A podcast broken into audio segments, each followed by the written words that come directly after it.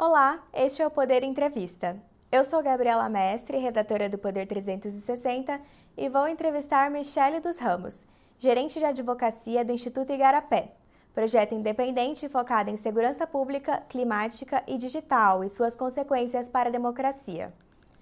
Michele tem 38 anos, tem bacharelado em Relações Internacionais pela Universidade de São Paulo e mestrado em Segurança Internacional pela Sciences Po na França. Trabalhou em diferentes projetos sobre educação e prevenção da violência na Unesco. Michele, muito obrigada por ter aceitado o convite. Muitíssimo obrigada, Gabriela. Um prazer estar com vocês. Agradeço também a todos os web espectadores que assistem a este programa. Esta entrevista está sendo gravada no estúdio do Poder 360, em Brasília, em 26 de setembro de 2022. Para ficar sempre bem informado, inscreva-se no canal do Poder 360, ative as notificações e não perca nenhuma informação relevante. Em 20 de setembro, o Supremo Tribunal Federal manteve a decisão do ministro Edson Fachin, que suspendeu portarias e trechos de decretos do presidente Jair Bolsonaro que facilitavam o acesso a armas e munições no Brasil. Os ministros indicados por Bolsonaro, Nunes Marques e André Mendonça, foram os únicos que votaram em sentido contrário. Michele, a análise desse caso estava parada no plenário do Supremo desde setembro de 2021 por causa de um pedido de vista de Nunes Marques. Em sua decisão, Fachin argumenta que o início da campanha eleitoral poderia intensificar o risco de violência política e citou recentes episódios com uso de arma de fogo. Considerando que o Tribunal Superior Eleitoral já tinha normas nesse sentido, em que medida o contexto eleitoral pode ter sido um gancho para o ministro retomar essa pauta?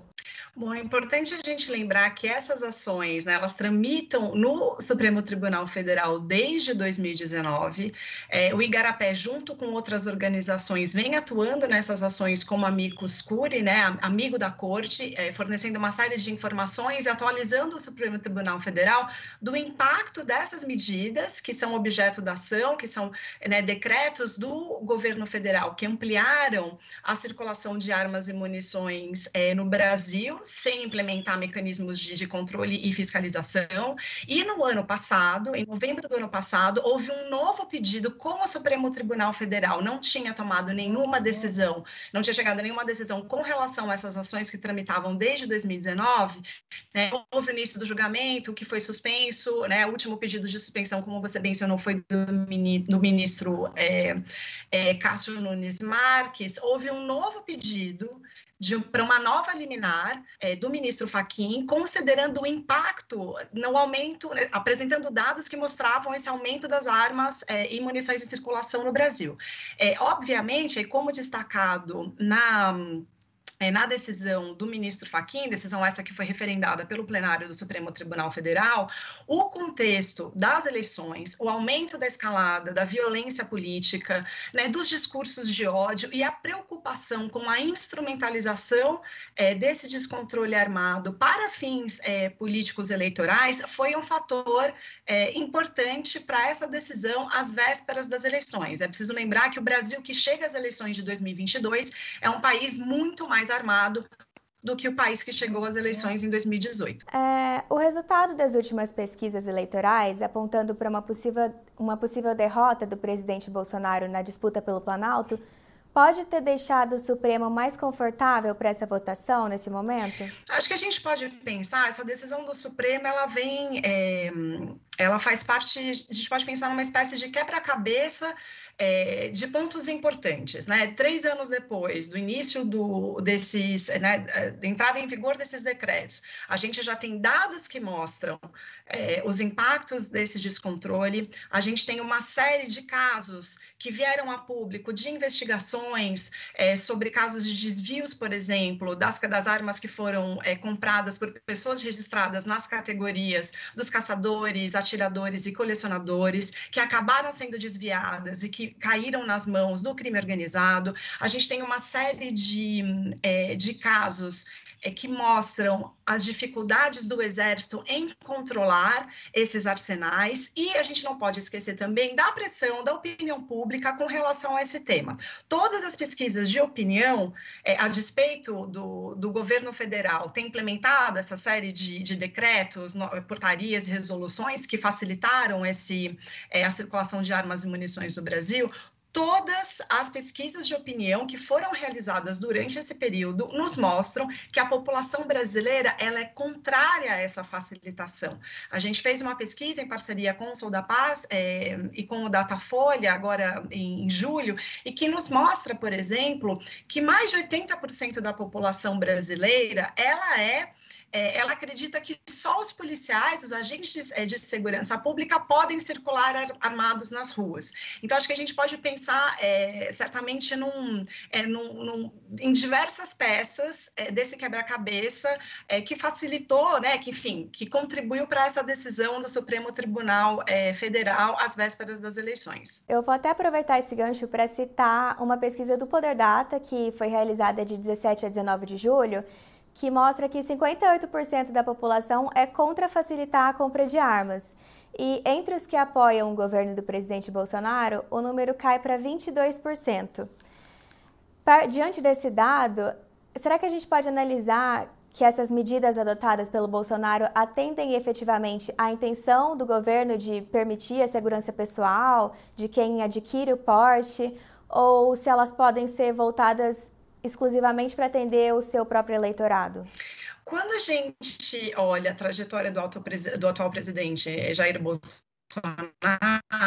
no legislativo, essa sempre foi uma a facilitação do acesso às armas e munições sempre foi é, uma pauta né, do agora presidente e, e ex-deputado federal Jair Bolsonaro na sua atuação também no legislativo. É obviamente que quando a gente pensa na responsabilidade do presidente da República se espera é que o Executivo Federal leve a cabo é, políticas, de, é, políticas públicas que atendam ao interesse da maioria, à segurança, né, o compromisso constitucional com a, os dire, o direito à vida e à segurança da população brasileira. É, como não há nenhuma evidência que nos mostre o impacto benéfico do aumento da circulação das armas e munições para a segurança pública, para a democracia brasileira, muito pelo contrário, é, como a gente tem as pesquisas de opinião que nos mostram que a maior parte da população, como você colocou, ela é contrária a essas medidas de facilitação, as pessoas não querem que as pessoas andem armadas nas ruas, é, a gente pode, é, sim, pensar que essas medidas, elas foram muito mais voltadas para atender determinados grupos, então ela privilegiou determinados grupos em detrimento do interesse público. Essa não foi uma política, é, uma política levada, né, é, é impulsionada pelo governo federal, é, que traduz na, as, as necessidades reais é, os desafios da segurança pública. Então, essa não foi uma resposta eficiente é, para os desafios que a população brasileira enfrenta. E como a senhora analisa a decisão do TSE para essas eleições de proibir o porte de armas dentro de um raio de 100 metros de cada seção eleitoral? A medida pode ter alguma efetividade para um pleito mais seguro? Olha, essa, essa hum, medida do Tribunal Superior Eleitoral é uma medida importante, ela vem é, na sequência de uma série de pedidos de organizações da sociedade civil, é, de sindicatos, né? há uma preocupação muito grande é, com a segurança dos eleitores, com a segurança das pessoas que vão trabalhar para realizar as eleições, e como a gente teve, né, quando a gente olha os números é, durante esse período do governo Bolsonaro, a gente teve um aumento muito grande de pessoas que passaram por uma, é, um, um desvirtuamento da nossa norma a poderem circular armadas nos territórios. Então, o Igarapé, inclusive, subsidiou o Tribunal Superior Eleitoral com alguns números referentes é, aos chamados CACs, aos caçadores, atiradores e colecionadores, é, que passaram até o que a gente chama de porte de trânsito, então a permissão para circularem armados entre o local de guarda é, do, né, da sua arma e o local de, enfim, os clubes de tiro, clubes de caça,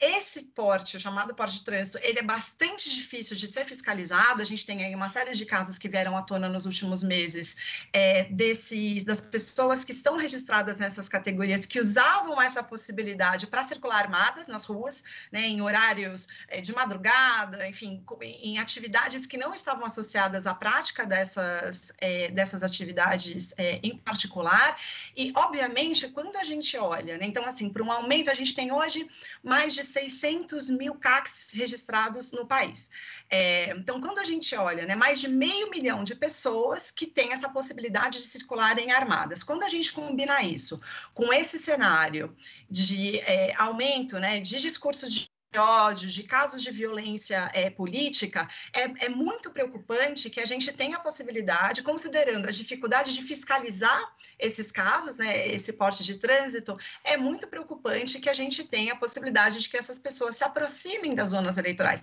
Já é um problema ter essas pessoas circulando é, durante esse período eleitoral, é, mas de fato essa decisão do, do, do Tribunal Superior Eleitoral, ela é muito fundamental para que a gente avance avance na adoção de medidas que contribuam para a segurança né, do eleitor, da eleitora e das pessoas que vão trabalhar nas eleições. Lembrando que a gente teve uma pesquisa recente que mostrou que cerca de 9% das pessoas é, têm medo de votar né, no dia é, das eleições. Então, a gente precisa é, adotar medidas bastante objetivas e contundentes para assegurar o eleitor e eleitora brasileira que eles podem né, exercer o seu direito ao voto nesse dia tão importante para a nossa democracia. Eu vou continuar um pouco nesse tema, lembrando que que o ano eleitoral de 2022 foi marcado por um acirramento, como a senhora tem falado aqui durante a entrevista, que já registrou ao menos duas mortes com contexto de discussão política. É, nesse cenário, a senhora qualifica as ações tomadas até aqui pela Justiça Eleitoral é, para a segurança das eleições é, suficientes de alguma forma? Olha, a gente vê o Instituto Igarapé, junto com uma, uma série de, de, organizações da sociedade civil, vem acompanhando o trabalho do Tribunal Superior Eleitoral, é, tanto nos programas, nas ações do Tribunal Superior Eleitoral é, com relação ao enfrentamento da desinformação é, e também a garantia da segurança nas eleições o desafio das eleições de 2022 é, ele não é, é, né, enfim, ele não é pequeno, né, o desafio é grande exatamente por essa série de fatores, mas a gente vê com bastante, é, como bastante positivas é, medidas como, por exemplo, né, essa restrição é, do porte, medidas como engajamento dos comandantes das polícias militares que vão atuar ali na linha de frente da segurança das zonas eleitorais nos dias das eleições, então, obviamente, é, a gente vê essas medidas como positivas e a gente espera que o conjunto de organizações né, de instituições que estejam é, diretamente associadas à agenda da segurança das eleições faça o seu melhor para garantir é, a integridade, né, tanto do processo eleitoral como das pessoas envolvidas nesse processo, sobretudo aí os eleitores e eleitoras. Claro, eu vou voltar um pouco no que a gente estava falando sobre o desvio de, que tem, de quem tem acesso e porte dessas armas. É, considerando que as regiões do Brasil têm relações diferentes com o poder exercido pelo crime organizado, qual a sua opinião sobre os efeitos de decretos abrangentes como esse no país como o Brasil? Na prática, o porte ficaria devidamente restrito a caçadores, atiradores profissionais e colecionadores, como a gente tem comentado? Olha, as, mudanças, se a gente olhar né, é, para o combo dessas mudanças é, que foram realizadas pelo governo federal desde 2019, a gente tem uma combinação literalmente explosiva entre o aumento da quantidade de armas e munições circulando é, no país, incluindo armas que antes eram de uso restrito às forças de segurança pública, então a gente está falando aí de armas com, né, com grande potencial é, ofensivo. A gente tem uma, uma negligência do governo federal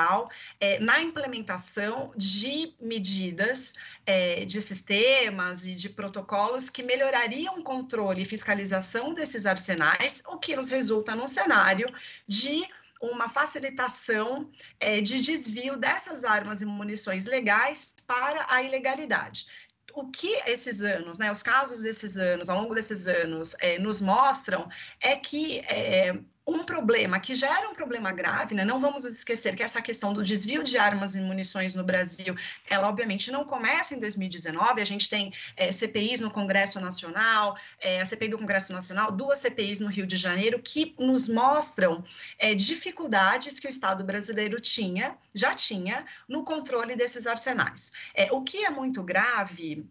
é que, diante desse cenário, que a gente já tinha de dificuldade de controle desses arsenais, ao invés de nós olharmos, né, do governo é, é, federal atuar em agendas que são fundamentais para controlar esses arsenais, e aí eu posso dar alguns exemplos, é, como a marcação das munições, que é fundamental para que a gente investigue a violência armada, a melhoria dos sistemas de controle desses arsenais para facilitar a troca de informações, até mesmo entre né, a polícia investigativa, tem a polícia dos estados, a polícia federal. É, isso é fundamental para a gente enfrentar o tráfico de armas e munições, é, que além de impactar na, é, no modus operandi do crime organizado no Brasil, sobretudo quando a gente pensa em dinâmicas né, de controle territorial, também é uma fonte de renda para essas organizações é, criminosas. Então, ao invés da gente olhar para isso, a gente retrocedeu. Então, a gente tem aí literalmente uma combinação é, explosiva entre aumento da circulação de armas e munições, é, baixo controle, o fato da gente não ter avançado em medidas é, fundamentais para a gente reverter o descontrole armado no Brasil. Quais medidas você considera importantes para garantir o melhor controle do porte de armas em um país como o Brasil, onde a segurança pública é tema de frequente preocupação de especialistas? Bom, é importante a gente lembrar que o porte de armas, que é essa é permissão para que o cidadão ele transite armados nas ruas, é, ele é proibido no Brasil. Né? A nossa legislação que foi aprovada é, no finalzinho ali de 2003, ela, ela possibilita ao cidadão brasileiro, mediante é, a comprovação de uma série de critérios, possuir uma arma de fogo, comprar uma arma de fogo, possuir ou na sua casa ou na sua, no seu local de trabalho, mas o porte, é, entendendo que isso tem um impacto direto na nossa segurança pública, né? E mostram todas as evidências, a, exposição e a própria prática né, dos profissionais de segurança pública que apontam para os riscos de você ter uma população é, que circule armadas. E a gente não está falando só, é, por exemplo, de casos de pessoas que poderiam ser é, recrutadas pelo crime organizado, pela possibilidade de andar armadas, mas também é o impacto que esse porte tem numa discussão de trânsito, na discussão de uma festa, numa briga entre vizinhos. Então, exatamente pelos riscos à segurança pública que o porte ele representa, é, ele é é, proibido pela nossa legislação, salvo casos excepcionais que deveriam ser avaliados pela Polícia Federal. O que a gente tem ao longo desses últimos anos é uma facilitação dessa possibilidade de circular armadas por essas categorias, os caçadores, atiradores e colecionadores, que não passam pelo registro na Polícia Federal. Todo esse trâmite ele é feito junto ao Exército. Então, a gente tem um, um, um desequilíbrio, na verdade, muito grave entre o que diz a nossa legislação e que foi o resultado de uma é, conquista, de uma luta importante da sociedade civil, que contou com a atuação de diferentes partidos, né, um processo que começa ali durante o governo Fernando Henrique Cardoso, que é aprovado, a lei é aprovada durante o governo, é, o governo Lula, mas engaja toda a sociedade brasileira para a gente reverter os nossos altos índices de violência armada, que infelizmente ainda afetam a vida de milhares de pessoas, né, de brasileiros e brasileiras todos os anos. Então, no caso específico do porte, é, o que a gente espera é que a nossa lei seja cumprida, né? Que essa excepcionalidade do porte, a sua, na verdade, a sua proibição, salvo casos excepcionais, ele seja de fato é, essa proibição ela seja respeitada. E a gente tem uma série de outras ações, como eu mencionei, que a gente precisa avançar. Então, a gente precisa melhorar as capacidades do Estado de controlar esses arsenais. A gente tem um dado que mostra que menos de 3% desses arsenais privados foram é, fiscalizados pelo Exército em 2022 a gente precisa melhorar as nossas capacidades. É, é, de enfrentamento do tráfico de armas e munições, e tem, eu acho que, uma, uma questão é, é, guarda-chuva, digamos assim, para essa política, a gente não pode esquecer que em uma democracia, a violência, ela deve ser é, a exceção da nossa resposta, né? A gente tem a possibilidade, o Estado ele é o detentor do uso legítimo da força, mas a violência não é a forma com a qual a gente resolve os nossos problemas e os nossos desafios em uma democracia. Então a gente não pode esquecer que para fortalecer a nossa segurança, a nossa democracia, a política de controle de armas e munições ela é fundamental. Chega ao final esta edição do Poder Entrevista. Em nome do Jornal Digital Poder 360, eu agradeço a Michele dos Ramos. Muitíssimo obrigada, Gabriela. Um prazer estar com vocês. Agradeço também a todos os web espectadores que assistiram a este programa.